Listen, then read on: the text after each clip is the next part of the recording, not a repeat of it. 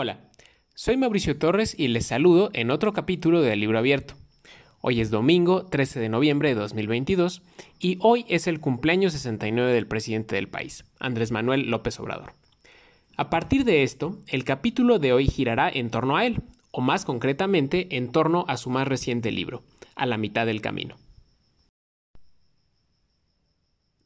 Es probable que pocas figuras públicas de México requieran menos presentación que Andrés Manuel López Obrador.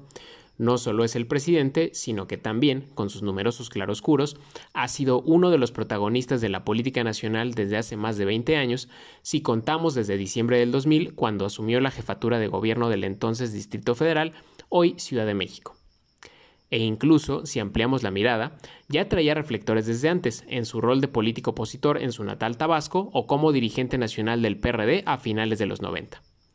Pero bueno, hoy que el presidente cumple 69 años, me pareció pertinente hablar un poco acerca de su más reciente libro.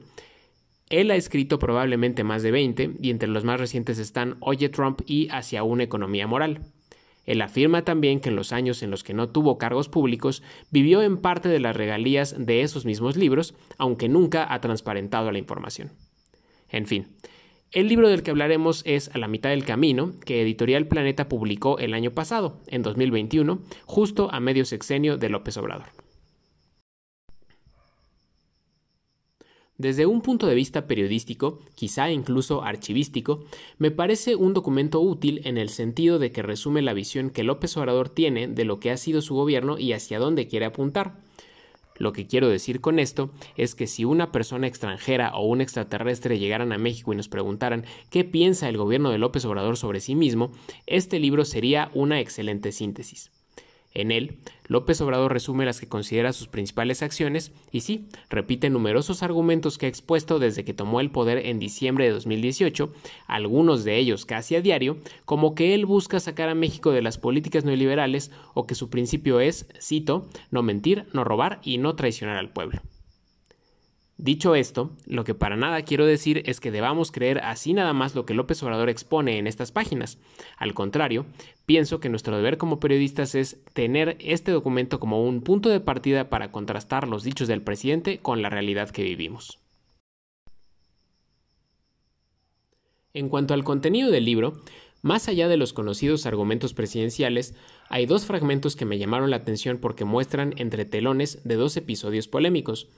Uno de ellos es un pormenorizado relato de la misión para sacar a Evo Morales de Bolivia cuando su vida corría peligro, y el otro es la carta que el general Salvador Cienfuegos, exsecretario de la Defensa Nacional, envió a López Obrador para alegar inocencia luego de que fue detenido en Estados Unidos. Al respecto, López Obrador dice que su gobierno analizó el caso de Cienfuegos y las acusaciones de nexos con el crimen organizado que había en su contra, y agrega, cito, cuando estábamos absolutamente seguros de que no había elementos, como dicen los abogados, se solicitó, primero de manera diplomática y luego a través de la Fiscalía General de la República, que enviaran a México al general para que fuera investigado y se resolviera lo legalmente procedente.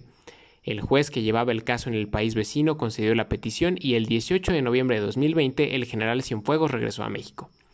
Meses después, la FGR resolvió que no había motivo para fincarle delito alguno y quedaba, en consecuencia, absuelto de las acusaciones formuladas en Estados Unidos. La tarde de ese día, cuando se dio a conocer esta determinación, sucedió lo que habíamos imaginado. Nuestros adversarios desataron una campaña acusándonos de encubridores. Y aquí cierro la cita. Al igual que la manera en la que el gobierno procedió en el caso del general Cienfuegos, hay numerosos episodios y decisiones controversiales contenidas en el libro que difícilmente será el último que publique López Obrador. Casi puedo apostar a que cerca del final de su sexenio, en 2024, veremos otro donde hable del final de su camino y veamos el legado que crea estar dejando para el país. Y desde ahora, hasta entonces y después de entonces, la ciudadanía en general y las y los periodistas en particular tendremos la tarea de nuevamente contrastar sus dichos con los hechos que tengamos frente a nosotros. Por lo pronto, yo con esto cierro este episodio, les agradezco mucho que me hayan escuchado y espero que la próxima semana nos volvamos a encontrar. Que tengan un gran domingo. Bye.